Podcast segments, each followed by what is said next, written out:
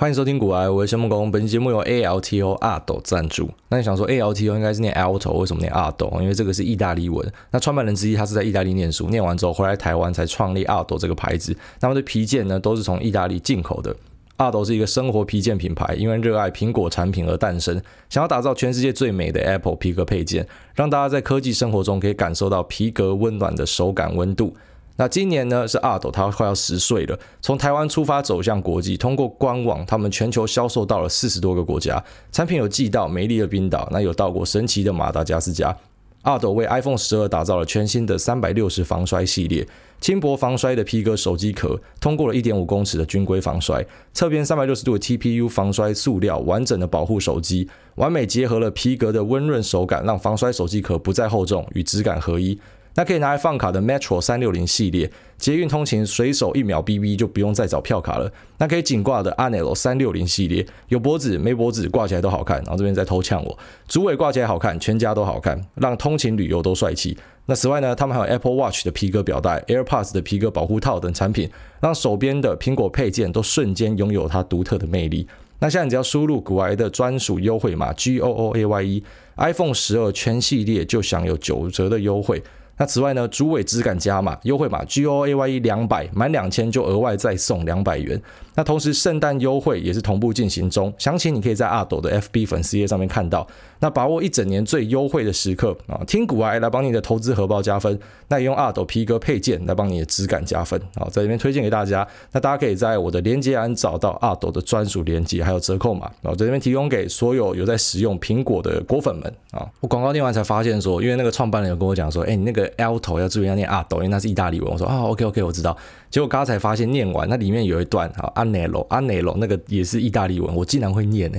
然后后来发现说，哎，干，其实意大利文还可以啦，因为毕竟我在那边生活一段时间，那每年会去几个月这样，那已经可以理解一些基础的意大利文。然后其实，在欧洲，老实讲。呃，欧洲人他们的因为种族很多嘛，我讲了很多不一样的语言，所以他们也会有很多不一样的腔调跟一些方言。所以其实，在欧洲，我觉得很少人会去注意说，哎，你那个发音一定要怎么发。我其实我觉得台湾人很常，你知道，我们会拍一堆 YouTube 影片，妈，我每次看到这个，我觉得超好笑，我告诉你，哎，那个品牌正确名字要怎么发。我告诉你，欧洲人你去那边看哦，那些有在用精品的人，他可能每个人发的音都不太一样哦，因为他们可能有些是法国人，有些德国人，有些是呃西班牙人，有些是英国人，他们讲的都不太一样。反正大家可以沟通就好了哈，就不会像台湾人，我们就超纠结。哎，那东西就是有一个什么正确的发音，你要念 IKEA，你要念 IKEA，其实都可以啦。那我觉得意大利文还蛮好玩的，有几个最关键的，其实你学起来就可以在意大利生活了啊。就如果说一个死观光客的角度来说呢，几个东西我就要教你一下。好，那首先第一个就是翘，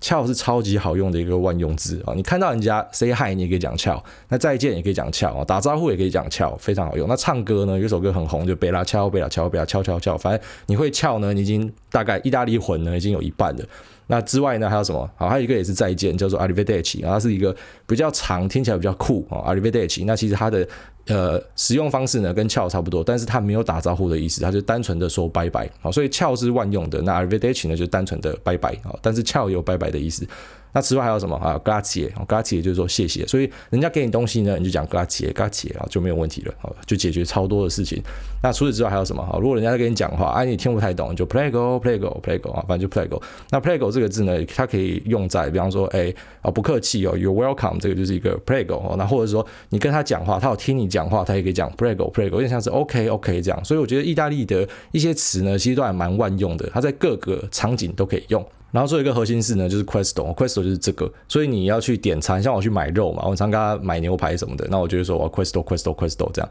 然后点餐你也可以 Questo，Questo，Questo，所以你学会这几个字呢，从你好从外面进去一家店呢，我一进去就先 ciao，我就跟大家 ciao ciao 这样，然后 ciao ciao 之后呢，后来坐下，那坐下就开始指哦，Questo，Questo，Questo，那这个服务生呢，可能就会附送说你点的东西，啊，你就 Prego，Prego 哈，然后之后呢，他点完，他看着你微笑之后呢，你就可以说 Grazie 啊，就谢谢，那之后你要离开的时候呢，就可以一样讲 ciao 或者讲 arrivederci 啊，就这样，你的意大利文之旅就这样学完了啊。你只要这样子呢，你应该就可以在意大利生活过得还不错。这样，不过他们其实普遍，我个人觉得，诶、台湾人去很多时候我看到会留言讲说，哎，我觉得好像意大利有种族歧视或什么啊，就是说他们有点粗鲁啊，那点餐不会看你啊，钱用丢的啊。哦其实我觉得是蛮常见的，他不是只是丢钱丢给你，他感觉每个人他有时候他都是用丢钱的，就是他们的呃服务态度呢比较随性啊。当然在台湾你就会讲说这个是不好的服务态度，可是在意大利呢就变成说啊，他们比较随性，比较浪漫啊。像很多人很爱去的那个金杯咖啡哦，金杯咖啡每周超多人在排队的，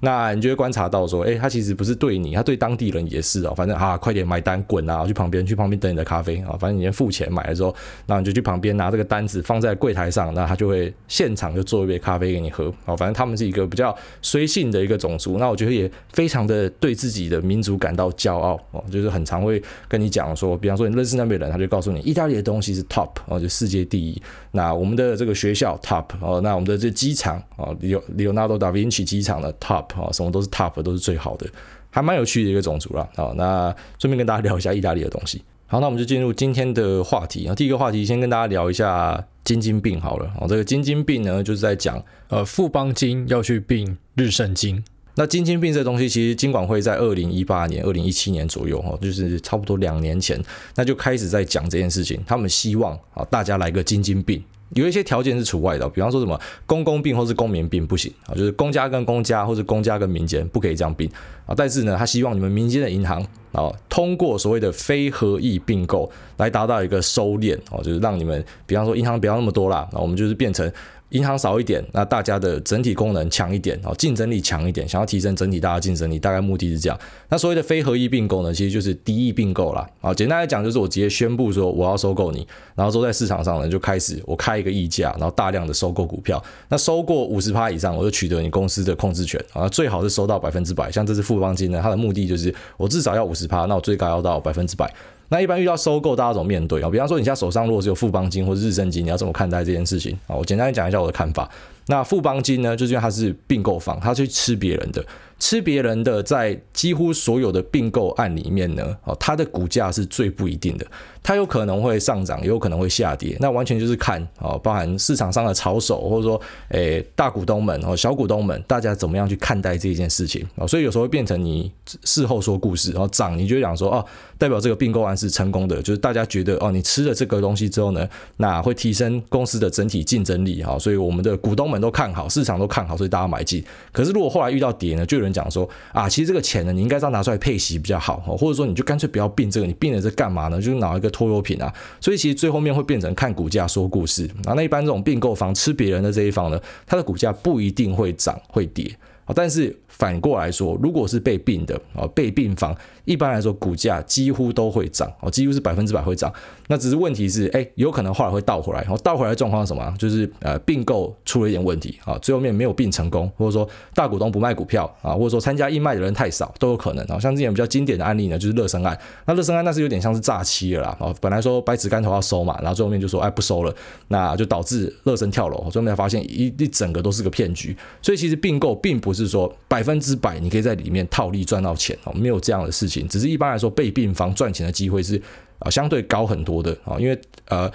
收购方呢，他一般来说他一定要拿出一个溢价。就是所谓的溢价，就是说，比方说这个股价下十块钱，那我用十五块给你买，好，就是五十趴溢价。那为什么要溢价呢？因为如果没有溢价，大家就不会去参与这个义卖嘛，大家就不愿意把手上的股票啊打给你的营业员，跟他说我要参与这收购嘛，所以他会吸引你，然后就会丢出一个溢价。然后那在这次案例呢，溢价大概是二十趴左右，也就是说你直接现赚二十趴，我就锁两根涨停啊，一般股价就会锁两根涨停，直接在那边。理论上是这样哦，理论上，但实物上呢？实物上当然还有可能就是像刚刚前面提到的，哦，就是最后面它的收购是失败的话呢，那可能就会倒回去。那什么样的状况会收购失败呢？比方说大股东不想要卖啊，因为这是一个非合意并购，也就是没有讲好的啦。虽然可能私底下有去偷瞧啊，这可能多多少少有去探寻一下嘛，哎，大股东会不会卖股票啊？动用一下人脉去问一下，我觉得。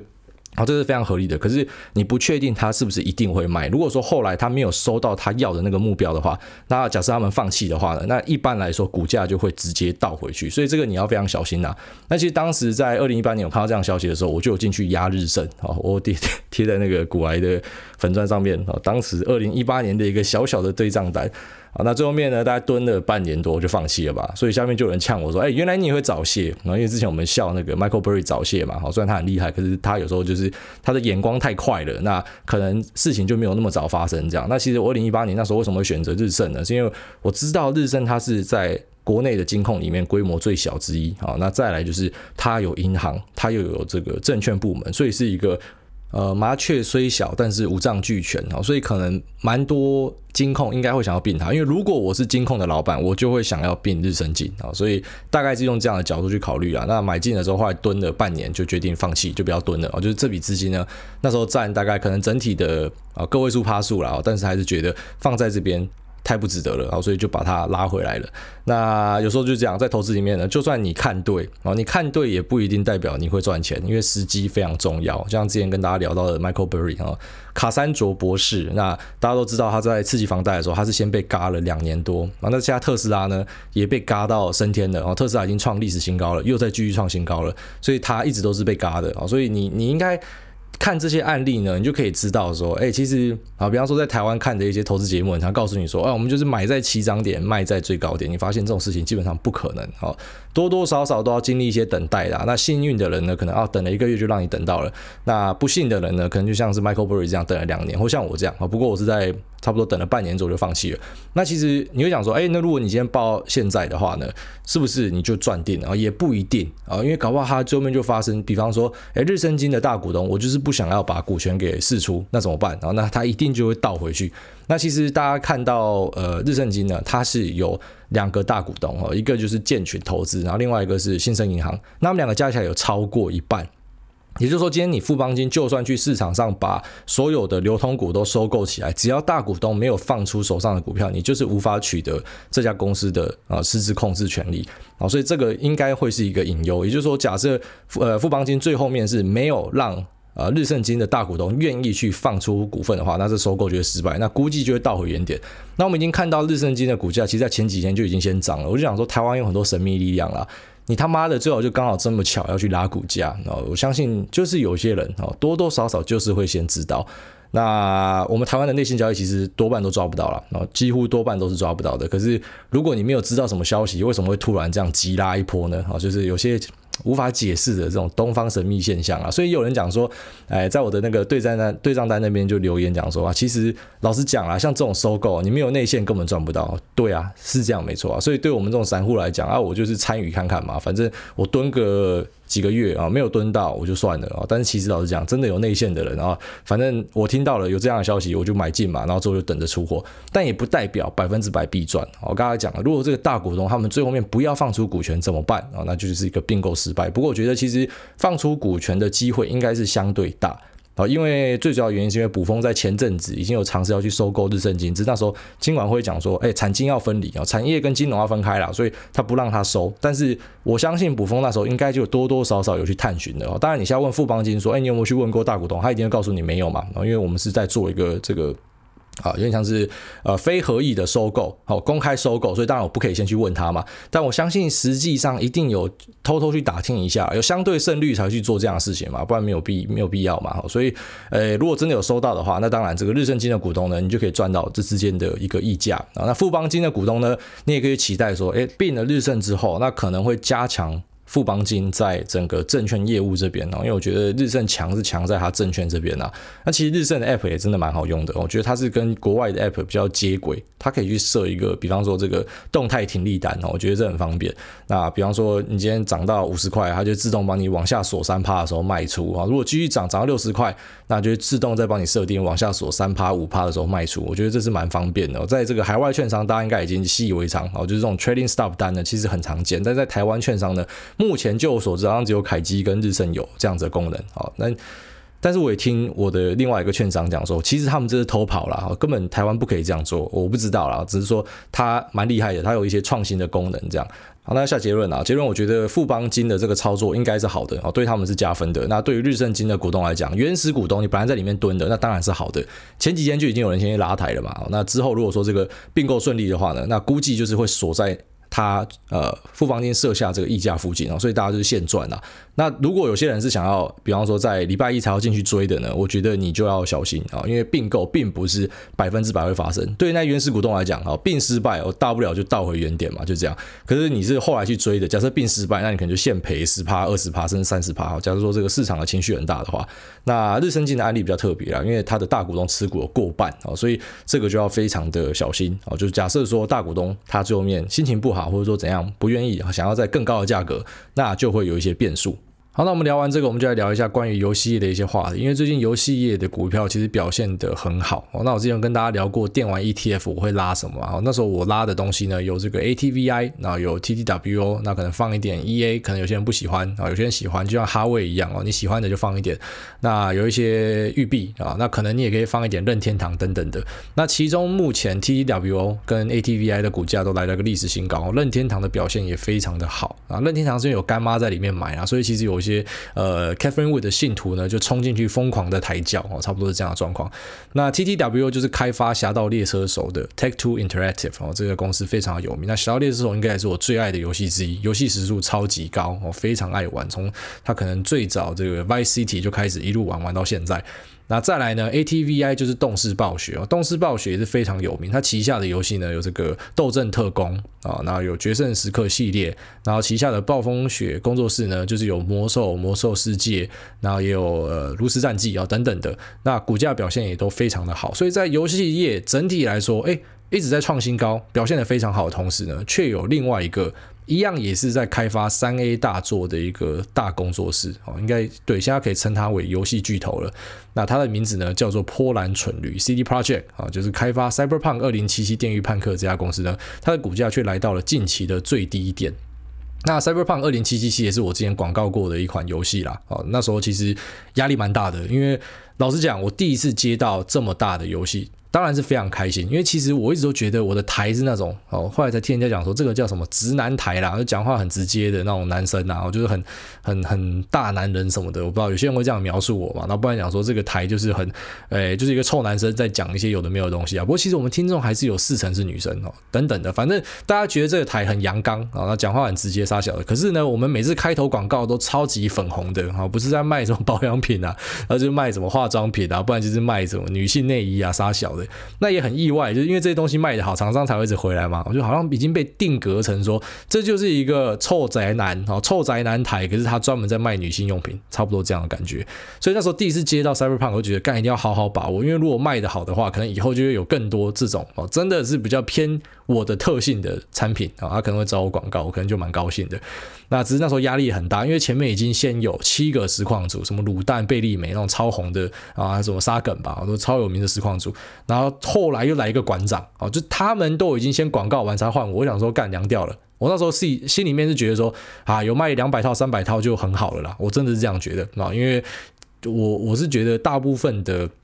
会打电动的人，其实已经在前面的七个实况组，在外加馆长哦，就已经是他们的受众了。那更别提说，Cyberpunk 二零七七是一个大家期待超久的游戏，所以可能很多人就算说，哎，我不是买实况组版本，我也早就先买好了，我怎么会来买你的东西？哈，我是这样想的。所以其实本来觉得啊，两百套就阿弥陀佛了，然后只是最后面卖了大概七百多套，所以其实还是非常开心，然后就接近八百套这样子。那也这个周边呢，也有附送一个黑屌 T 啊。哦，讲到这个，我突然忘记黑屌 T 还是没抽奖哦，不好意思，不好意思，完全忘记了，之后来抽啊。反正后来卖的状况是还不错啊，但也因为这样子，我就有点不好意思，因为可能呃是像我自己假设的哦，就是其实电玩的受众大部分都已经买完了，就因为前面的七个实况组在外加馆长嘛，那剩的来买我的，搞不好有些甚至你自己是不打电动，我相信很多是这样，他只是为了要拿我的 T 恤哦，或者说他就是为了支持我这样而已，就是他希望我未来也可以接到更多电玩相关的广告等等，所以好对你们就非常不好意思，就这款。游戏它的 bug 竟然这么多啊，老实讲，我真的没有想到，因为这个游戏大家引颈期盼超久的一款三 A 大作。那波兰蠢驴其实我觉得它是一个品质保证的啊，就是它之前推的巫师三，虽然刚出的时候也是有一大堆的 bug 啊，但是那个 bug 没有像这次的呃电驭叛客是严重到说会破坏你的游戏体验的哦，就是虽然有 bug，但是是可以玩的。因为像这种开放性质的游戏呢，哦，开放世界的游戏呢，它其实里面要处处理这种光影啊、太阳啊，然后呃东升西落啊，然后还有这个下。下雨啊、气候变化等等的，它的运算量极大，所以很多时候它会有很多的 bug。但是，一般这个 bug 理论上最低的呃限度呢，就是它不可以破坏游戏的体验。不过目前 Cyberpunk 2077，它如果你是玩 PS4 版本的，那我只能说你的游戏体验整个是被破坏光了啊！因为我自己有试玩过所有的平台啊，我自己有玩过 PS4、PS5，然后玩过 PC，也有玩过串流啊，NVIDIA GFN，因为台湾没有 Stadia 嘛，那 NVIDIA GFN 我有玩过。我个人觉得目前。PS4 的体验是最差的，那 PS5 呢已经好很多，就往上跳一层了。那到 PC 跟呃 NVIDIA GF 呢，基本上就算非常好。所以其实我个人觉得这款游戏它还是一个很好玩的游戏，但是就是很可惜啊，它还是半成品的时候就有点那种赶鸭子上架，因为可能大家在催它吧，有可能是股东的压力等等的，他们就先卖了啊。不过我是蛮有信心，它在明年的第一季哦，最慢第二季，但我觉得是第一季，它就会把这游戏修好。好，那这个游戏呢一定会大卖。因为我玩的这个 PC 跟 GFN 版本，以我一个老宅男的角度来讲啊，以前也没有很老，二十八岁啊，二十八岁宅男的角度，但是玩游戏时速超高，我觉得这个游戏已经注定会是明年的 Game of the Year 啊，就像是当时的巫师三或是 GTA Five，就是它一定注定是很屌的游戏。哦，就即便你现在怎么骂他，那大家怎么样去退款啊？因为游戏出很多问题，可是我相信销量一定会上来。所以最近看到呃这个波兰蠢驴的股价大跌啊，大家知道这个波兰蠢驴它其实在波兰嘛，那它是波兰的市值最大的公司，这超屌的。我觉得其实，在台湾我们市值最大的公司是什么电子业嘛、晶圆代工、IT 设计这些，那他们最大市值的公司竟然是一个游戏公司，而这家游戏公司其实是在那种风雨飘渺中。长大的哦，就是他们是一个，我觉得真的是很用心在做游戏的一家公司，甚至有时候搞到因为那种 double or nothing，反正我就是全力的投入开发，搞到自己快要破产哦，然后做出来没有赚到钱，我会直接破产，这这种这种感觉。那他们之前在跟人家合作，在开发《波多之门》就是这样，搞到要破产，然后要搞巫师的时候也是搞到要破产哦，但是最后面就是成功大卖。那巫师呢，除了在游戏这边取得巨大的成功，后来也由这个亨利卡维尔就超人他。他扮演哦，然后在 Netflix 上面拍的这个巫师系列的影集，干超帅、超好看的。那巫师系列就是一个非常成功的作品啊。那它会被称为波兰蠢驴呢，也是因为这个在巫师三这边开始的，就是他推出了巫师三之后呢，然后因为巫师三它有一些 bug，然后除了他们很快的把这些 bug 尽量的修完之外呢，它后来推出的啊 DLC，所以 DLC 就有点像是那种扩充扩充的一个游戏包啦，就增加一些游戏内容，增加地图啊，增加剧情什么的。那一般其他的游戏商他在做这个 DLC 的时候，他一定会跟你收钱啊，小则收个什么三分之一、四分之一的游戏本体的价格，多则甚至就是直接新就像是啊游戏卖你一千三，DLC 也收你一千三，甚至是这样，那可是波兰蠢驴呢，竟然不给你收钱，所以因为这样，大家说干他佛心到一个靠背，所以他这次其实，在 Cyberpunk 二零七七这次的公关危机哦，就是。在 PS4 上面真的是非常的糟糕的状况之下，其实觉得他们处理的也是蛮阿萨利的，我就直接告诉你无条件退款啊。那后来这个 PlayStation 也跟上，就是说如果你是买他们数位版的呢，也是无条件直接就是退款给你啊。那我相信会有蛮多人去退款啊，因为这个游戏体验被破坏到真的很不爽啊。但是我蛮有信心这些人都会回来啊，就以一个二十八岁游戏时数超高的宅男的角度来说，我觉得。你们一定会回来啦，然后这这边绝对不是什么广告业配，因为如果广告我一定会揭露哦，这只是用我自己啊电玩咖的角度来说，我觉得这个游戏中了，然后它注定是 Game of the Year，它注定是会大卖的，只是现在就是很可惜，你们竟然没有把这个 bug 尽量处理完就赶鸭子上架，好，所以是呃。就是很可惜啊，就是觉得很可惜这样。那可是同时呢，也在股价上造成一个非常剧烈的修正。对我来说是一个很好的机会哦。对我来说啦，这边绝对不是要什么呃劝你们大家去买买他的股票或者什么的，就是你们当成是我聊天嘛。因为其实我聊的东西也不是每个一定会发财，有些东西呃我讲完之后就下去，像 Fastly 我讲完就下去哈，然后我停损之后它才开始涨回来，要要要回去新高了啊，所以。不是代表说我的这个判断哦，就是一定会正确啊。包含刚刚可能前面聊到这个日盛，你也发现我早泄两年哦。那呃时机错了，其实也就是错了啊。但是以我自己的角度来说，我就只是分享给大家，我自己有进去呃抄底，就是波兰蠢驴的股票。虽然我平常大家都知道我是一个顺势交易者，我很少去做抄底的动作，非常的少哦。但是为什么这次我想要抄底呢？除了是自己呃玩了这个 PC 跟 GFN 版本，我觉得它中了之外，那再来就是波兰蠢驴其实有公布一个。啊，一个新闻稿，这新闻稿我贴在脸书上面。哦，那我不知道大家会不会去注意这样的东西，就是他说他光是预购就已经把游戏本体开发，哎呀，这是三 A 大作，开发钱是超贵的哦。他光是预购就把呃这个开发的钱全部赚回来，然后外加二零二零整年的行销预算他的行销是东撒西撒，到处在撒，哦，还有撒给像我这样子台湾的一个小小 podcaster，到处在撒，然后他已经把它赚回来了，光是预购哦。那我个人是觉得，等到他 bug 修好之后，开始有一些实况组回去玩的时候，这个游戏注定会大卖哦。但是老样子啊。一个东西的股价会不会涨，跟基本面有时候不一定有关系。好，就算它后来大卖，股价会回去吗？也不一定，因为搞不好他们就随后宣布说，我们要出 Cyberpunk 二零七七第二代，哦，就 Cyberpunk 三零七七之类的，然后我们要花一大堆钱。因为这家公司，我觉得它在财务管理上有时候太硬了，然就是他们是那种我 all in 开发啦，啊，反正失败我就倒了，干哪没差啦，这种这种公司。所以，就算二零七七大卖，也有可能他们今天好要投入下一个 project，然后可能要花一堆钱，所以可能就让投资人有些隐忧，所以股价。不一定会回去，但是我个人就是对我来说也算是一个实验呐。我其实在这个呃投资里面，我蛮喜欢去做一些不一样的尝试哦，可能组一些我自己觉得有趣的 ETF，或者说在呃这种特殊的状况之下呢，难得的跑去抄底啊。平常是很坚信要顺势操作的人，但是呢，我选择进去抄底试看看。那我觉得就是想要观察看看啊，就是我的判断是不是对的。那这边算是分享给大家了，然后顺便有点像是跟大家道歉哦，因为其实啊、呃，我知道其实很多人买这游戏，当然啊。错不在我嘛，因为你买这游戏，当然你要跟游戏开发商，他他如果有什么问题，是他要对你负责。不过我相信也有一大部分是因为他根本不玩游戏，他只是因为啊，股癌有在卖这游戏，所以瞎停，然后就直接先买了，然后可能因为这样子，我还去买了一台 PS4、PS5，类似这样啊，那可能游戏体验就被破坏掉，这边我就非常不好意思啊。不过其实那个黑屌 T 哦，干突然忘记，我之前讲到抽签，那诶。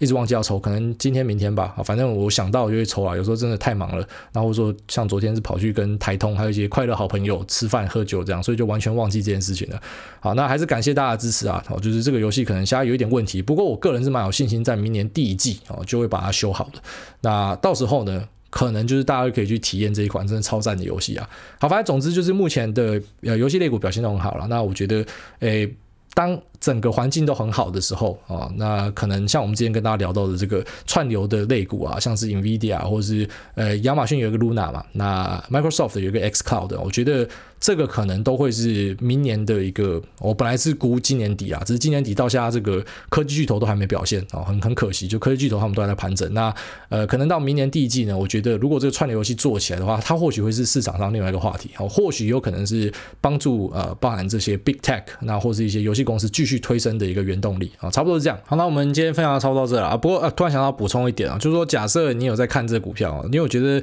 波兰蠢驴这个是无论你。呃，会不会买？你都应该要把它放到观察里面去，因为我觉得像这样子出现一个超大的公关危机了，然后跟啊、退款危机呢，它后来会怎么发展？哦，这个如果说你有把它看着观察它，然后学起来的话，这以后一定会有一样的东西发生的啊，它会是一个很棒的一个借鉴。这样，那只是如果说你是要买它股票的话，你要注意哦，就是说，诶，首先是它是在华沙交易所，或者是波兰华沙交易所，那在 WS 里边交易的代号是 CDR，只是问题是一般人你是没有办法在华沙交易所买东西的，哦所以你会是在美国买，就像美国人买台积电 ADR 一样，你也是买它的 ADR，那它的 ADR 代号呢是 OTGLY 啊，OT，OTGLY，可是同时有些人会讲说，诶，它不是有另外一只叫 OTGLF 啊，那到底要买哪一个？如果你要买的话，还是要以 OTGLY 为主哦，因为 F 呢就是 Ordinary Shares，那 Y 呢就是 ADR，就是 American Depository Receipt。那一般来说，如果是你是买 Ordinary Shares 的话呢，它会有比较贵的手续费。然后如果配股息呢，是以当地的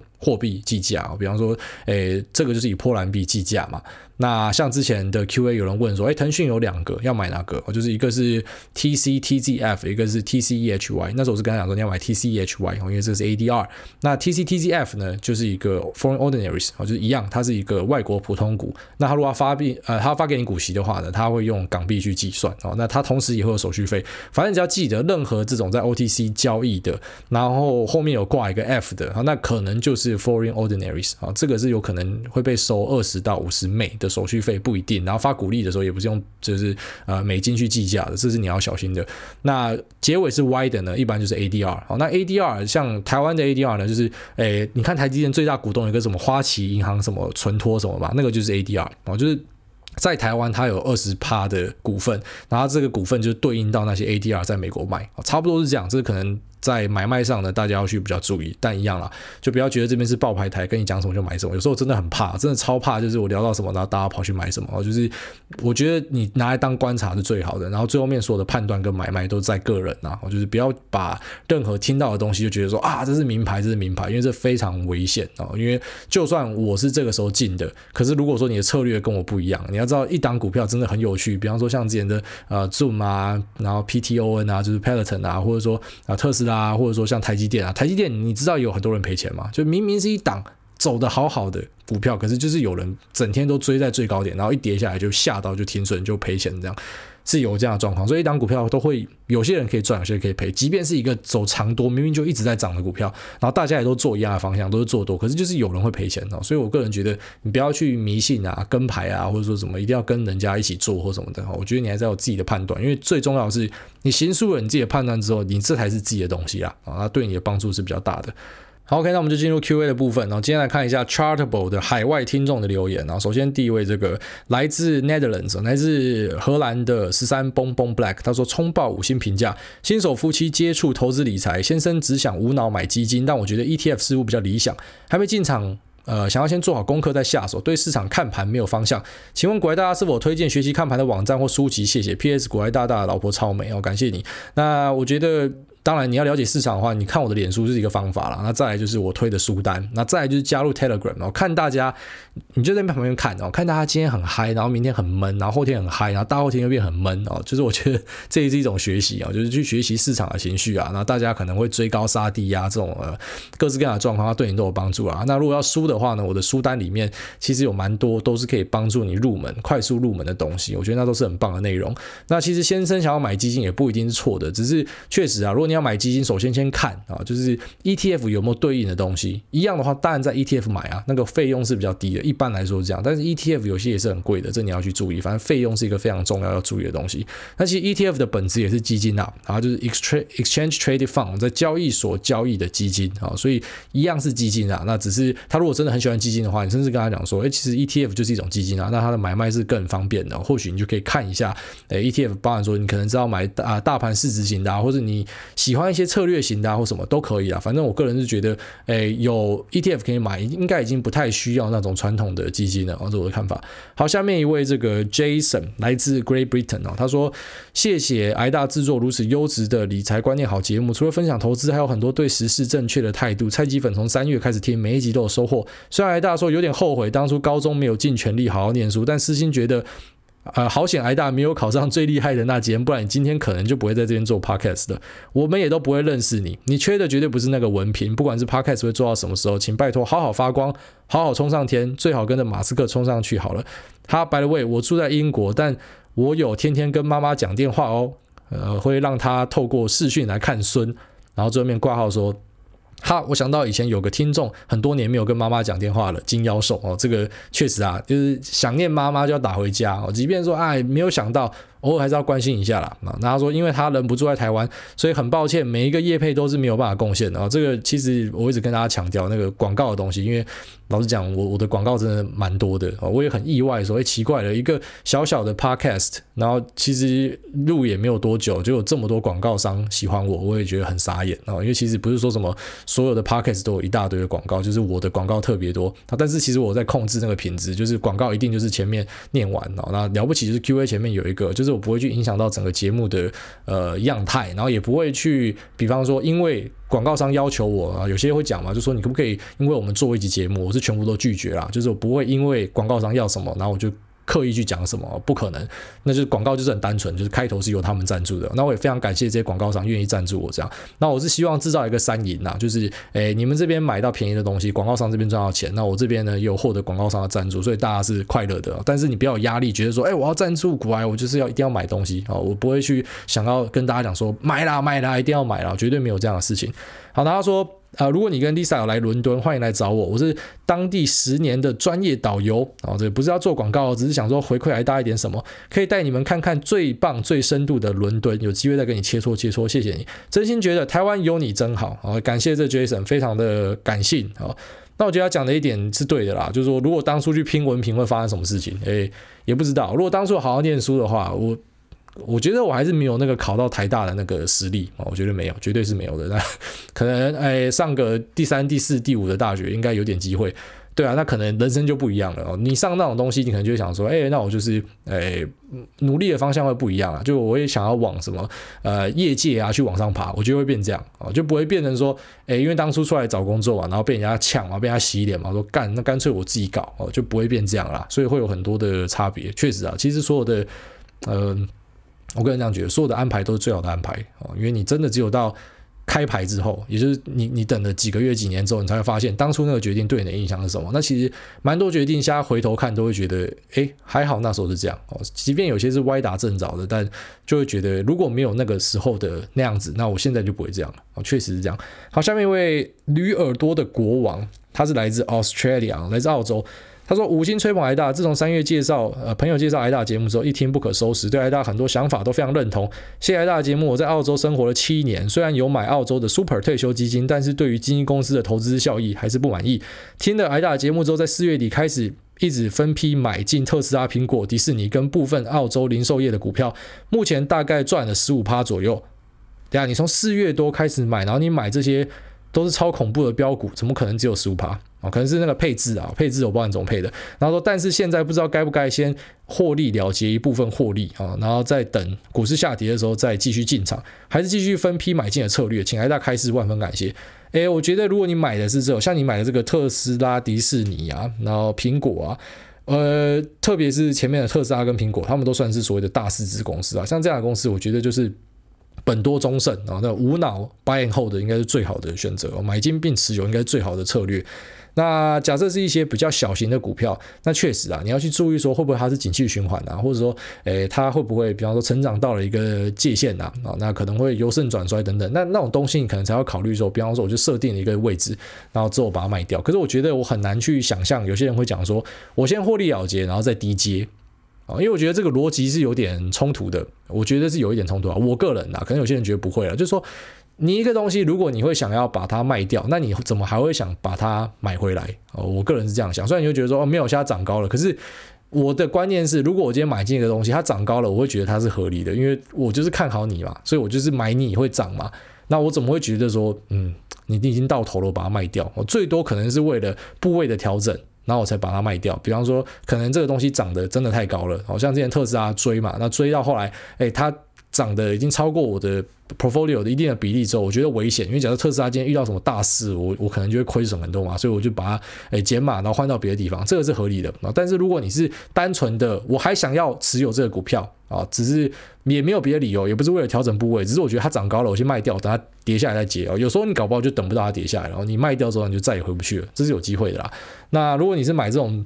啊，这种所谓的这个 big tech 啊，这种大科技、大市值的公司，我个人觉得就长期持有应该是一个不错的策略啊，那应该算是不错的策略。你就想嘛，这件特斯拉大家觉得哎，三百块、四百块很高了啊，拆股后四百二好贵哦，然后哎，现在已经一转眼。昨天最高摸到六百九十五，干傻眼，然后 Michael Burry 被嘎到天上去了。那如果说你那时候就觉得好贵哦的，你就抱不到现在啦。那甚至有些是在更早更早就进场的，他们其实在一次一次的修正都活下来，然后最后面就是看到这个公司持续的茁壮啊。所以如果你真的看好一个东西，你甚至就可以一直抱下去了啊。因为其实，在美股我觉得市场够大哦，它不像哎，比方说像台股，我就很常跟大家讲说，你可能还是要设一点停停损点哦。假设说它真的跌下来了，它可能是再也回不去了，因为可能只要之后没有接到单，它就回不去了。它不像美国有些公司是。哦，好像真的是大者恒大，可以一涨就涨个二十年、三十年哦，可能比较少这样的东西。